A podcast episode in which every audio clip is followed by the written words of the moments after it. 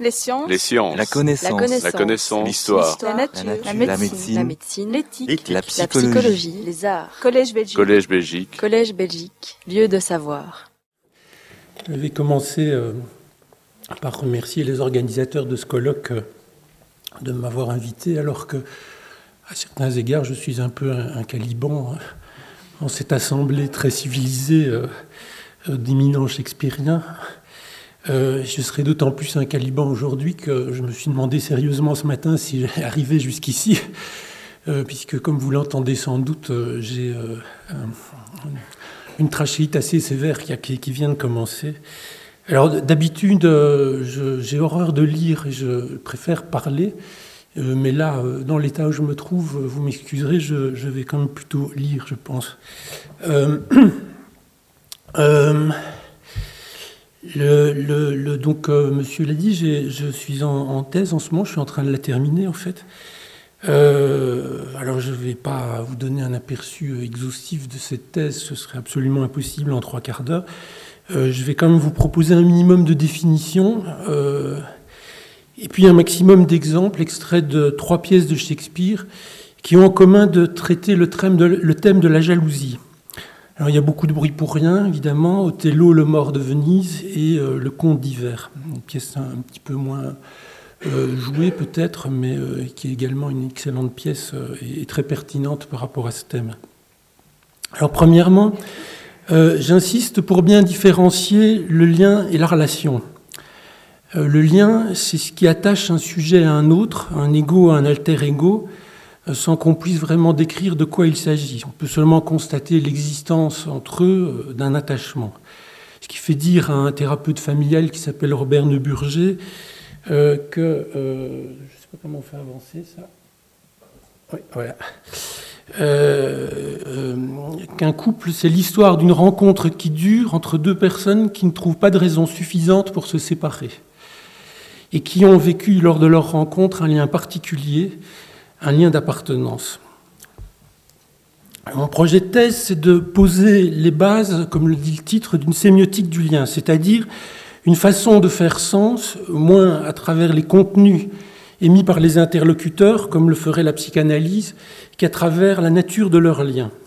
Et les textes shakespeariens euh, se prêtent particulièrement bien à l'expérimentation d'une telle sémiotique, euh, parce que le théâtre shakespearien n'est pas tant un théâtre de personnages, comme celui de Molière, par exemple, et qu'un théâtre de liens. Alors je sais ce qu'on pourrait me répondre, qu'il y a des personnages mémorables dans le théâtre shakespearien, euh, mais euh, on, on, en dit aussi de ces personnages qui sont mis en scène par Shakespeare, qui sont extrêmement contradictoires, comme dans la vraie vie en réalité. Dans la vraie vie, euh, les personnages sont, sont beaucoup moins euh, uniformes, euh, enfin unifiés plutôt, euh, que euh, par exemple dans le, ce, théâtre français classique où, en effet les, les, personnages sont, sont, très très unifiés. Euh, et pourtant, euh, on sent bien à lire ces pièces, mais surtout à, à, les découvrir et à les redécouvrir au théâtre et au cinéma, euh, qu'il y a une vraie cohérence dans ces pièces, mais que cette cohérence se trouve ailleurs, justement, que, euh, que dans enfin, l'unité des personnages. Une de mes hypothèses de recherche est que cette cohérence, elle tient dans le maillage des liens noués entre les personnages. Euh, Par exemple, je ne pense pas qu'on puisse expliquer Othello, le mort de Venise, par la personnalité d'Othello. Il n'est pas naturellement jaloux. Euh, on ne peut pas non plus l'expliquer en réalité par les manipulations d'Iago, en tout cas pas, pas uniquement. Euh, je pense, quant à moi, que ce qui donne son plein sens à cette tragédie, euh, c'est le maillage de, des liens donc, qui, se, qui se nouent au sein de, de la pièce.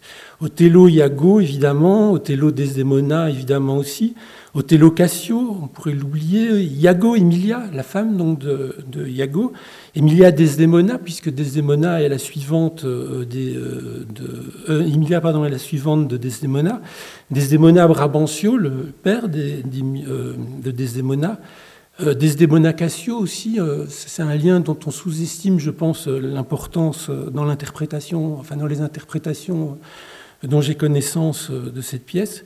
Euh, Cassio Bianca, Bianca qui est la maîtresse de Cassio. Alors ce, maillage, qui est une figuration de Venise, est une toile d'araignée, au fond. D'ailleurs, l'image de l'araignée arrive à un moment donné dans, dans la pièce. C'est une toile d'araignée dans laquelle les mouches se prennent, se débattent en vain et finissent par mourir. Dans les deux autres cas qui sont des comédies, ou en tout cas qui ont une fin heureuse, euh, ce maillage n'est pas un piège mais un contenant. Il assure une fonction de contenance. Euh, dans beaucoup de bruit pour rien, par exemple, euh, il y a une affiliation, c'est-à-dire un maillage de liens horizontaux qui vient au secours d'une filiation défaillante. Dans le conte divers, c'est l'inverse, il y a une filiation qui vient au secours d'une affiliation qui non seulement s'avère défaillante, mais je vais essayer de le montrer, est à l'origine euh, de la dérive jalouse. Alors j'ai défini le lien, euh, je vais définir la relation. Euh, par contraste avec le lien, c'est ce qu'on peut décrire des interactions. Le mot relation ayant une double acception d'interaction et de description. On parle de faire la relation d'un fait, et en mathématiques, la relation, c'est très précisément ce qu'on peut décrire des raisons pour lesquelles deux éléments appartiennent à un même ensemble. On va parler du lien amoureux et des liens sacrés du mariage. Par contre, on va parler de relations sexuelles, voire de relations extra-conjugales. On va parler des liens de sang, euh, et par contre, on va parler de relations de pure convenance. Donc, je n'invente rien, euh, même si on n'est pas habitué à, faire cette différence que, je propose. Euh, il est possible d'avoir des relations avec quelqu'un en l'absence de tout lien, comme il est possible de cesser toute relation avec quelqu'un alors que le lien reste fort et voire même est indénouable. Mais ce qui va le plus m'intéresser, ce qui m'a le plus intéressé dans le cadre de mon travail de thèse, à la fois en tant que psychothérapeute, euh, je fais beaucoup de thérapie de couple, et en tant que sémioticien, ce sont les cas où euh, le lien et la relation se superposent. Le deuxième axiome de la communication, euh, pour ceux qui ont fait de la communication, vous voyez ce que c'est, euh, distingue le, contenu et la relation. Moi, j'aurais tendance, quant à moi, à distinguer le contenu, la relation et le lien. Euh, mais on pourrait également dire que la relation, c'est encore du contenu. Le psychanalyste Pierre Bengozi, auquel on doit le concept de maillage de lien, va beaucoup plus loin que moi encore en distinguant la relation contenue et le lien contenant pour lui, la, relation, c'est fondamentalement du contenu, alors que le lien assure une, contenance au psychisme et euh, euh, également euh, au groupe. Alors,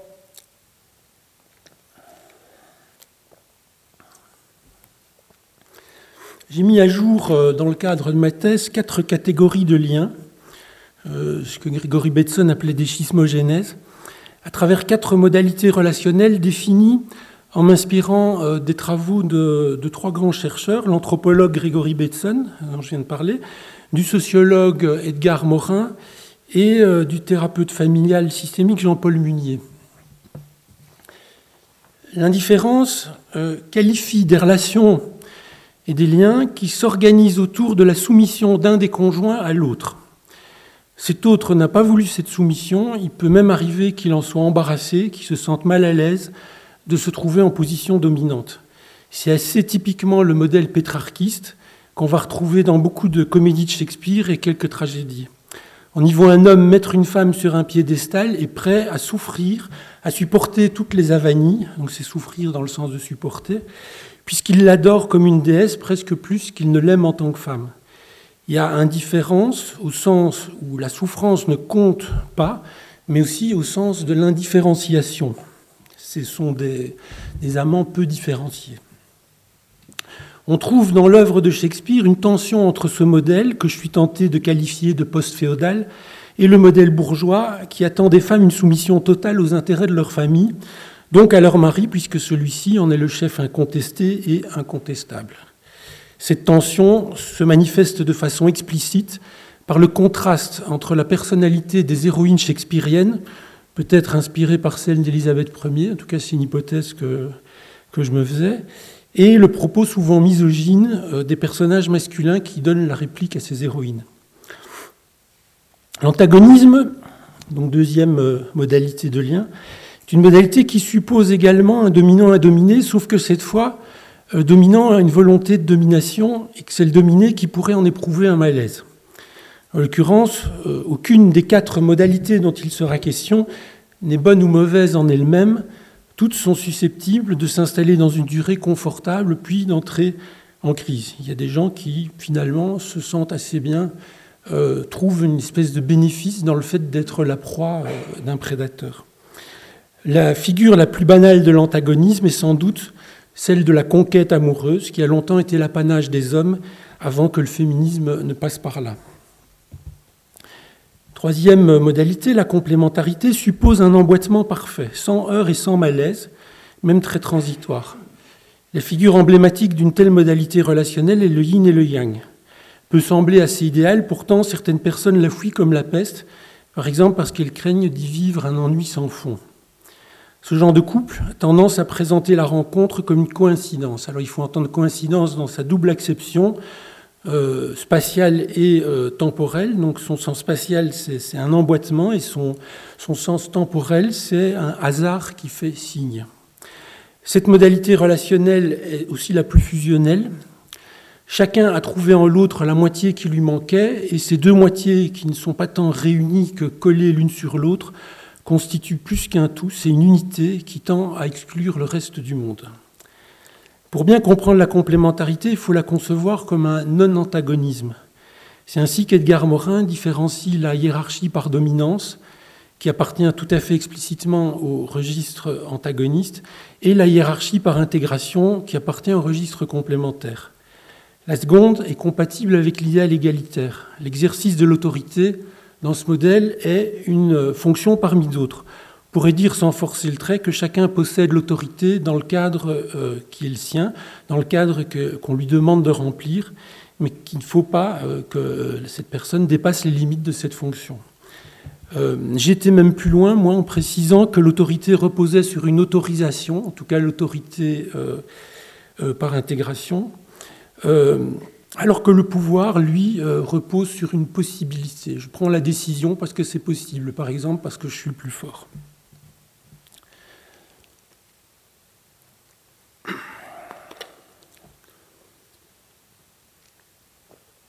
Alors, à partir de la définition du couple proposée par Robert Nuburger, j'ai proposé de découper la temporalité des couples en quatre stades qui forment un cycle, une boucle, plus exactement une spirale. La rencontre, la posture, qui correspond à ce que Robert Nuburger euh, appelle le mythe fondateur du couple, la durée, donc pour mémoire, le couple, c'est une rencontre qui dure, et la crise.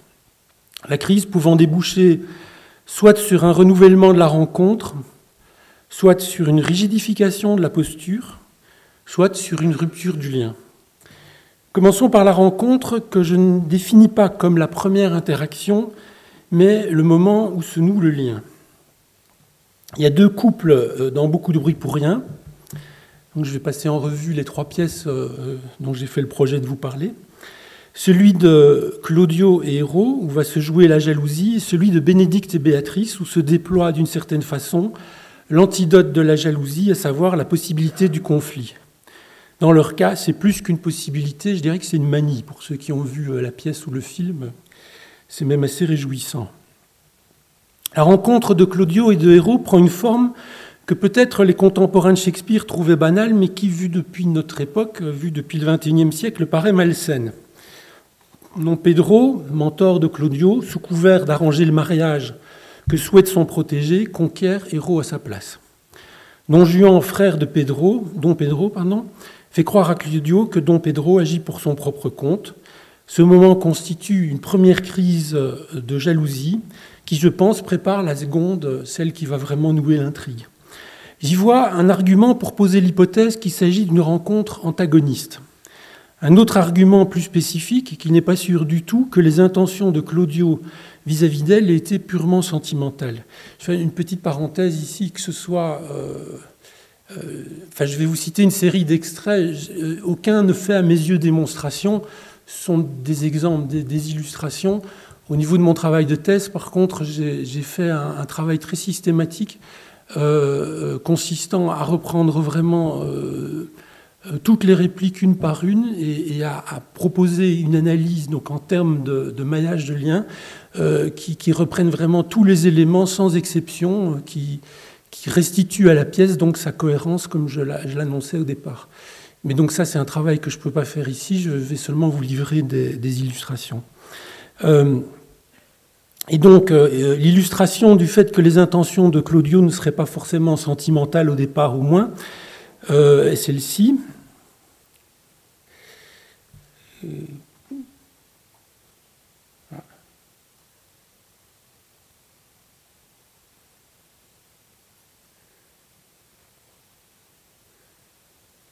Apparemment, je l'ai oublié. Donc, euh, Claudio, euh, s'adressant à Leonato, euh, s'adressant pardon à Don Pedro, lui demande Leonato a-t-il un fils, monseigneur?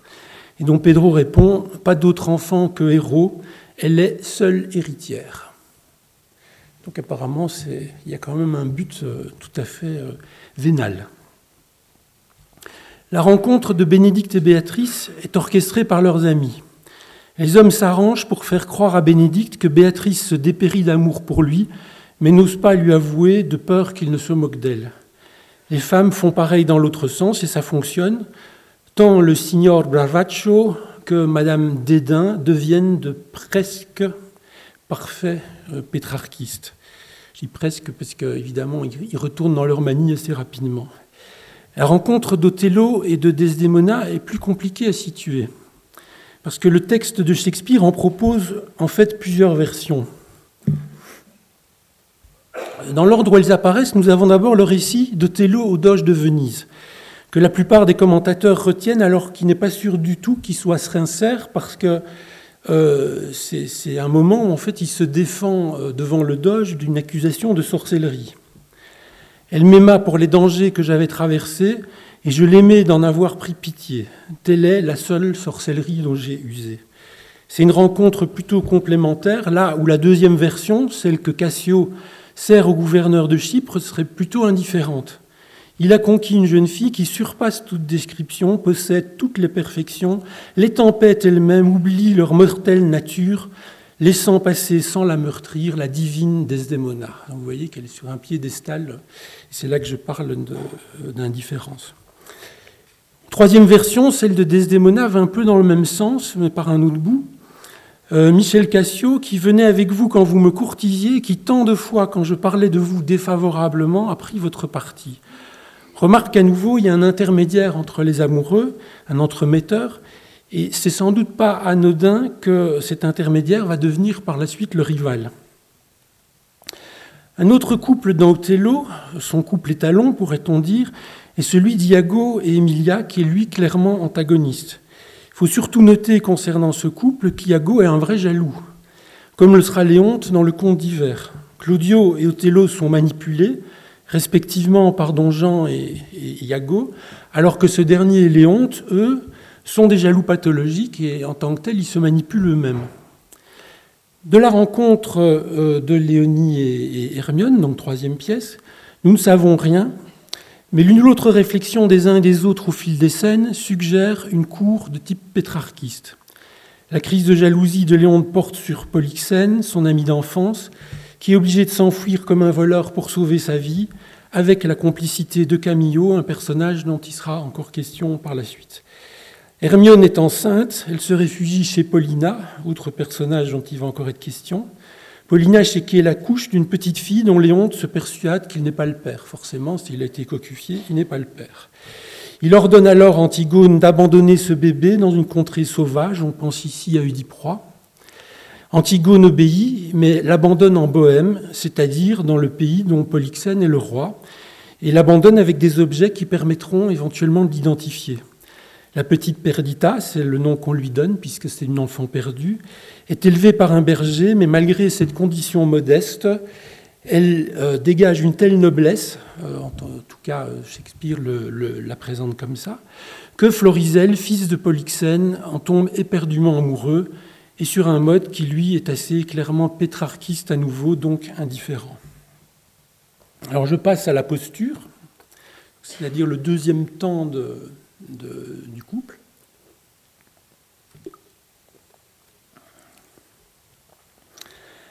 partir de la rencontre se construit un mythe qu'on qualifie de fondateur parce que toutes les interactions ultérieures, plus exactement les récits qu'on va tirer de ces interactions, se présenteront comme des déclinaisons du récit de la toute première interaction. Parfois pourtant, le mythe précède la rencontre. C'est le cas pour Othello et Desdemona, et peut-être également pour Léon et Hermione. Dans le cas d'Othello et Desdemona, euh, euh, donc il y a un mouchoir hein, donc qui est, enfin que tous ceux qui, qui ont vu la pièce, euh, tous ceux qui ont vu la pièce connaissent l'existence, qui est un, un, acteur, on va dire, dans l'intrigue, mais, mais, qui a aussi cette particularité qu'il a été cédé à Othello euh, par sa mère. Et donc, euh, dans une autre version, parce qu'il y a plusieurs versions dans la pièce, euh, il vient d'une sorcière. Et, au fond, ce, mouchoir a une espèce de propriété magique et, qui explique que le père d'Othello de, été soumis à sa mère. donc était dans une relation indifférente vis-à-vis de sa mère, et donc en donnant ce mouchoir à Desdemona, au fond, il, il s'engage à bien des égards à, être dans cette relation-là avec Desdemona, ce qui, met déjà euh, les choses fort en perspective. Alors je, passe euh, euh, à la pièce suivante, donc beaucoup de bruit pour rien. Dans le cas du couple de Claudio et la tâche va être difficile parce que euh, si Claudio s'intéressait à Héros avant de partir à la guerre, il ne l'avait pas manifesté.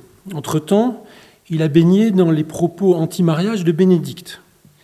Qu'une femme m'ait enfanté, dit-il, je l'en remercie, qu'elle m'ait élevé, je lui dis pareillement mon humble reconnaissance, mais toutes les femmes voudront bien me pardonner si je préfère qu'on ne sonne pas là la lie sur mon front, donc à cause des cornes. Donc. Parce que je ne leur ferai pas l'outrage d'en soupçonner aucune, je me rendrai cette justice de ne me fier à aucune, et c'est ainsi qu'en fin de compte, un compte qui pourrait bien se solder à mon profit, je resterai célibataire. En miroir, il faut noter que Hérault, de son côté, a baigné dans les propos également anti-mariage de Béatrice, un moment où Leonato, donc le père de, euh, de, euh, héros euh, demande à Béatrice et, moi, ma nièce, j'espère vous voir un jour nanti d'un mari. Béatrice répond Pas avant que Dieu fasse les hommes d'une autre substance que la glaise. N'est-il pas affligeant pour une femme d'être dominée par une poignée de poussière arrogante, de rendre compte de sa vie à une mode d'argile qui n'en fait qu'à sa tête? Non, mon oncle, je n'en veux pas. Les fils d'Adam sont mes frères, et je tiens sincèrement pour péché de me marier à un membre de ma famille. Du couple de Béatrice et, Bénédicte, donc, euh, on peut dire qu'il est euh, euh, concurrent. On pourrait aussi se demander pourquoi. Alors il y a un petit élément, c'est une confidence que Béatrice, à un moment donné, fait à Don Pedro, et qui tendrait à... Ah et qui tendrait à prouver que qui a eu un faux départ, en fait. Allez, Madame, allez, vous avez perdu le cœur du signor Bénédicte. Il dit ça après un moment où ils se sont accrochés un peu plus violemment que d'habitude. Béatrice répond En vérité, Monseigneur, il me l'avait prêté quelque temps, mais il en a touché des intérêts, un cœur double pour son cœur simple. Pardi, une fois déjà, il a gagné mon cœur avec des dés pipés. Votre grâce peut donc bien dire que je l'ai perdu. Apparemment, ils ont eu quelque chose avant. Sans aucun doute, ce couple est et restera concurrent. Leonato, euh, donc père d'Héro, euh, le dit au tout début de la pièce. Il y a une sorte de joyeuse guerre entre le signor Bénédicte et elle. Ils ne se rencontrent jamais sans qu'il y ait une escarmouche d'esprit. Bénédicte le confirme à la fin de la pièce. Toi et moi, nous avons trop d'esprit pour nous faire la cour paisiblement. Je dirais toujours à titre d'hypothèse pour le moment que l'ébauche de couple nouée entre Claudio et pardon, Pedro pourrait même être antagoniste. Il y est en tout cas question de possession, comme on le voit par exemple quand euh, Claudio s'engage. Je me donne à vous euh, pour vous avoir, remarquez le possessif, donc, et je suis ravi de cet échange. Cette possession est réciproque elle semble consentie par Héros, mais la facilité avec laquelle Claudio et Don Pedro vont adhérer au simulacre d'infidélité monté par Don Juan par la suite, donne quand même à penser qu'il voit les femmes comme des prédatrices. Il me paraît significatif que Bénédicte, alors qu'il craint tant qu'une femme lui fasse porter des cornes, ne voudra pourtant pas, lui, croire que Héros ait pu en faire porter euh, à Claudio. Dans le cas, euh, donc je passe à la pièce suivante, dans le cas d'Othello et de Desdemona, la posture est très explicite. Donc, euh, juste après la tempête qui fait que les, bateaux arrivent un par un à Chypre, avec beaucoup d'inquiétude pour savoir si tous les bateaux vont, arriver, euh, donc euh, Desdemona qui attendait dans l'inquiétude retrouve son, chéri et euh, il lui dit que ceci et ceci soit le plus grand désaccord que jamais connaissent nos cœurs. Et Yago de commenter, le commentaire de Yago est presque plus intéressant que, l'échange entre Desdemona et Othello. Oh, vous voilà au diapason maintenant, mais je fausserai les clés qui font cette musique honnête comme je le suis. Sans entrer dans le détail qu'on trouvera dans ma thèse, leur complémentarité est très concrète. Puisque Desdemona offre à Othello une porte d'entrée à Venise, à vrai dire entr'ouverte par Brabantio, père de Desdemona. Son père m'aimait, souvent il m'invitait. C'est comme ça qu'ils se sont rencontrés d'ailleurs. Réciproquement, Othello offre à Desdemona la possibilité d'un couple très différent de ce à quoi elle est condamnée avec un Vénitien. On sait qu'elle était si rebelle au mariage qu'elle dédaignait les chéris fortunés et bouclés de notre nation. Emilia confirme cette donnée. La plupart des commentaires de la pièce soulignent que Desdemona est un esprit indépendant. Dans ma thèse, j'argumente qu'en choisissant Othello, elle choisit, ou plutôt elle croit choisir, la liberté. Desdemona et Emilia développent une complicité autour d'un désir commun, sinon de concurrence, du moins de non-indifférence. Vous vous souvenez, j'ai défini la, concurrence, où j'ai dit qu'une des façons de définir la concurrence, c'était de la voir comme une non-indifférence, comme un refus de se soumettre. J'aimerais ici produire deux extraits. Dans le premier, euh, c'est Desdemona qui semble pousser Emilia à sortir de l'indifférence. Hélas, elle ne parle pas. Iago répond Trop, je suis bien placé pour le savoir. Ce que je trouve, moi, c'est ce que je trouve moi quand j'ai envie de dormir.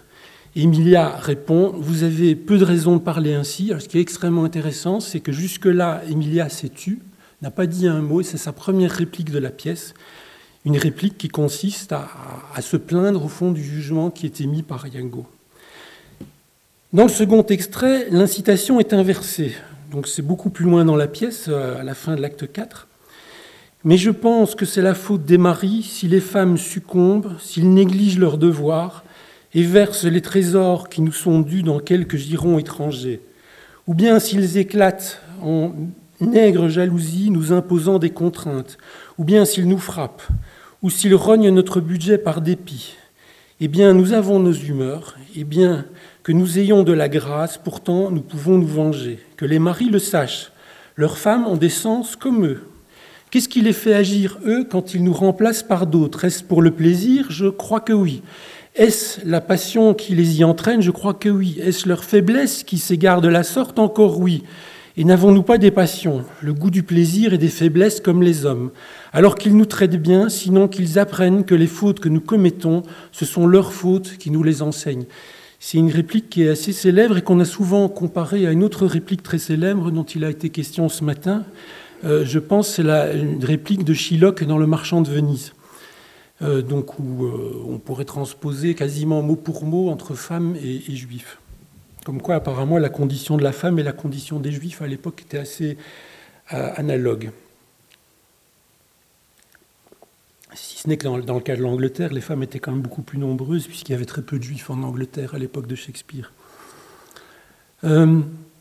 Malheureusement, ce désir de concurrence ne se réalisera pas, ni pour Desdemona avec Othello, ni pour Emilia avec Iago. Il ne faudrait pas conclure de tout cela que pour Shakespeare, l'indifférence est une modalité relationnelle néfaste dont l'antidote serait la concurrence. Dans le conte euh, d'hiver, aux antipodes des deux autres pièces, c'est l'indifférence qui se présente comme un antidote. Autant le couple de Léonte et Hermione semble le lieu d'une hésitation modale, autant celui de Florizel et Perditas se déploie dans une indifférence assumée. Je ne pourrais être moi-même ou rien pour quelqu'un d'autre si je ne suis à toi. Ainsi quand Polyxène, le père de Florizel, refuse qu'il épouse Perdita, qu'il croit être une bergère, Florizel n'hésite pas une seconde, vous pouvez me déposséder, mon père, J'hérite de mon amour. Jamais je ne briserai le serment que j'ai fait à ma bien-aimée. Camillo, pour mémoire, a fui la Sicile avec Polyxène suite à la crise de folie de Léonte. Il assiste à cette scène et prend parti pour Florizel. Il a appris que Léonte est dans l'expiation. Il propose donc à Florizel de se réfugier en Sicile et d'y assumer une ambassade pour réconcilier les deux amis d'enfance, donc Léonte, Léonte et euh, Polyxène. Je passe à la question de la durée du couple. Alors sur la durée, le couple constitué par Othello et Desdemona se veut complémentaire, mais personne n'y croit. Le père de Desdemona ne peut croire que ce mort ait pu séduire sa fille sans recourir à la magie, il y a déjà été fait allusion. Quant à Cassio et Iago, qui sont mieux renseignés mais peinent quand même à sortir de l'interprétation antagoniste, le premier présente Desdemona comme le capitaine de notre grand capitaine et le second affirme que la femme de notre général est maintenant le général. Alors dans le cas d'Iago, on pourrait soupçonner quelques mauvaises foi manipulatrices, mais je pense qu'il en va également de sa vision des femmes et d'une jalousie clairement pathologique. On pense, de par le monde, dit-il, qu'entre mes draps, Othello a rempli ma charge. Je ne sais pas si c'est vrai, mais moi, sur, un simple soupçon de ce genre, j'agirais comme sur une certitude. On va trouver des phrases tout à fait analogues. Enfin, déjà, on trouve des phrases de, de Iago plusieurs fois euh, dans la pièce qui vont dans le même sens, et on va également trouver plusieurs phrases qui vont dans le même sens euh, dans euh, le conte d'hiver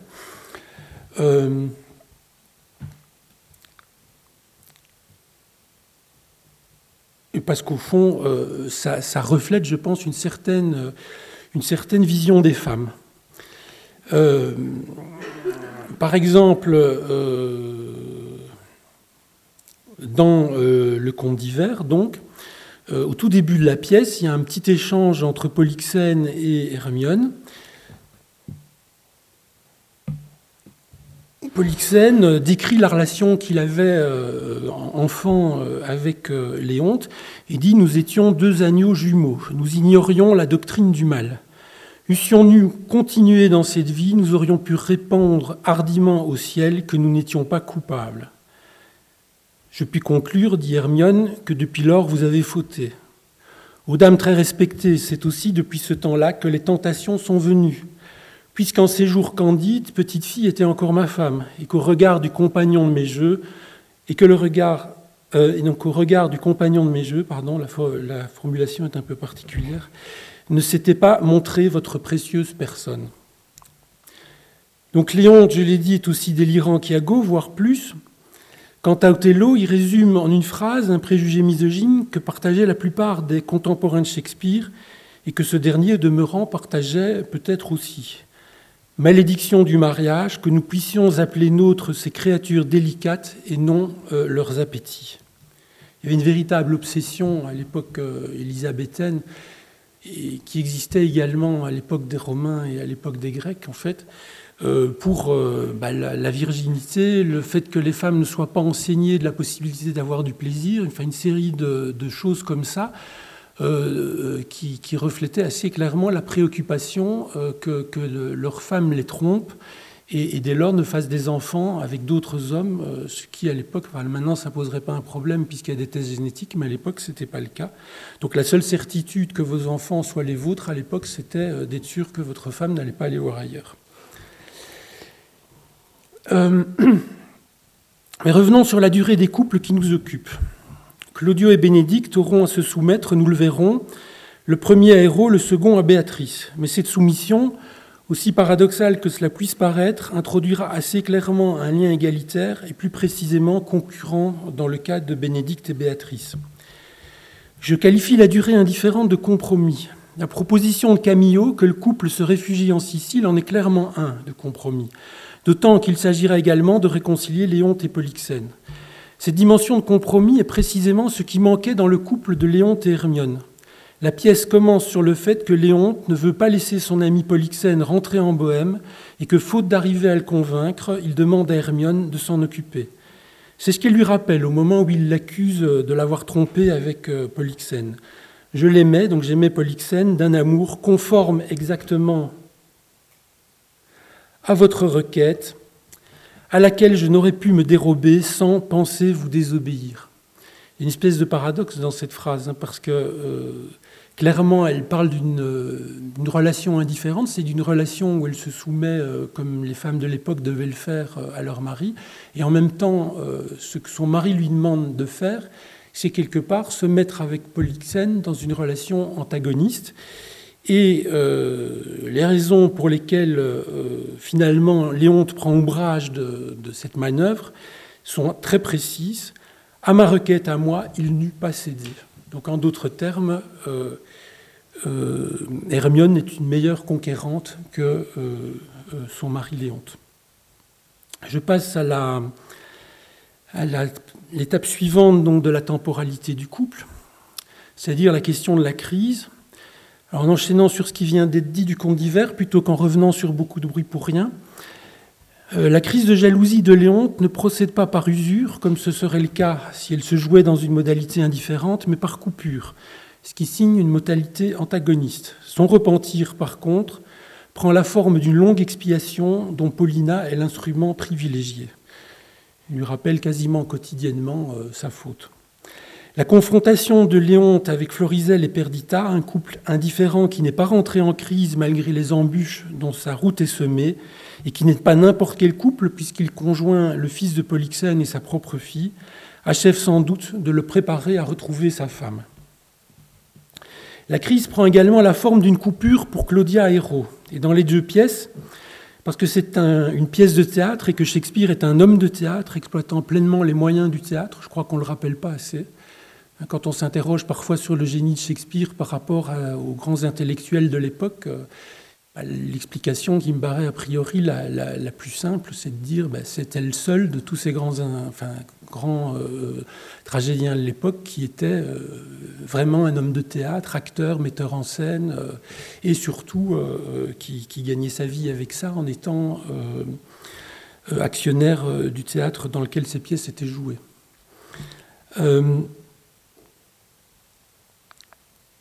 Euh, du coup, j'ai perdu mon fil.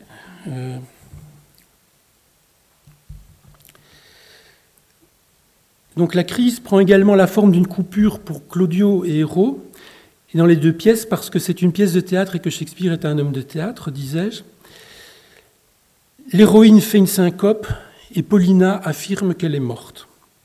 Ce simulacre évoque un rite de passage avec une phase dite de séparation qui met en scène une mort symbolique une phase de marge pendant laquelle les conceptions évoluent et parfois même basculent, et une phase d'agrégation qui ne mettrait pas en scène une résurrection comme beaucoup de commentateurs du conte d'hiver ont pu le dire, mais l'accueil de quelqu'un qui est devenu étranger. En effet, dans les rites de passage, par exemple le passage de l'enfance à l'adolescence, l'idée c'est que dans cet exemple-là, l'enfant meurt, on pleure beaucoup sa mort, et euh, les larmes de la mère ne sont pas euh, de la pure comédie parce qu'elle sait que, l'enfant devenu adulte, euh, ne va plus du tout avoir les mêmes relations avec elle puisqu'il va changer de, de, caste, on va dire. Euh, et quand l'enfant revient devenu adulte après son initiation, effectivement, c'est un étranger et il pose la question que pose n'importe quel étranger dans, dans, dans ces civilisations traditionnelles ou parfois dites primitives, c'est-à-dire comment est-ce qu'on va transformer cet étranger en, en proche, en semblable? Dans le cas d'Hermione, il est clair que 16 ans se sont écoulés, que c'est une phase de marge extrêmement longue et qu'elle justifie donc une phase d'agrégation conséquente. La dernière scène de la pièce se déroule autour d'Hermione immobile, que Paulina présente à Léonte et à Perdita comme une statue qu'elle a fait réaliser à grands frais par un artiste de génie. J'y vois une métaphore de la, modalité indifférente parce que cette statue est une idole autour de laquelle les autres personnages se recueillent. Son passage de l'état de statut à l'état humain prend beaucoup de temps et s'accompagne d'un texte qu'on peut trouver verbeux si on ne s'avise pas qu'il joue pleinement, par sa longueur et son emphase, un rôle d'agrégation. Je passe à beaucoup de bruit pour rien. Dans le cas de Héro, la phase de marge est assez brève, mais l'expiation imposée à Claudio est d'épouser une cousine de Héro qu'il ne connaît pas, qui arrive voilée à la cérémonie et dont il ne verra le visage qu'après s'être engagé. En d'autres termes, il achète un chat dans un sac. La soumission de Léonte est volontaire et relève donc sans conteste de l'indifférence. Celle de Claudio, par contre, pourrait sembler contrainte, puisqu'on lui impose quelque chose.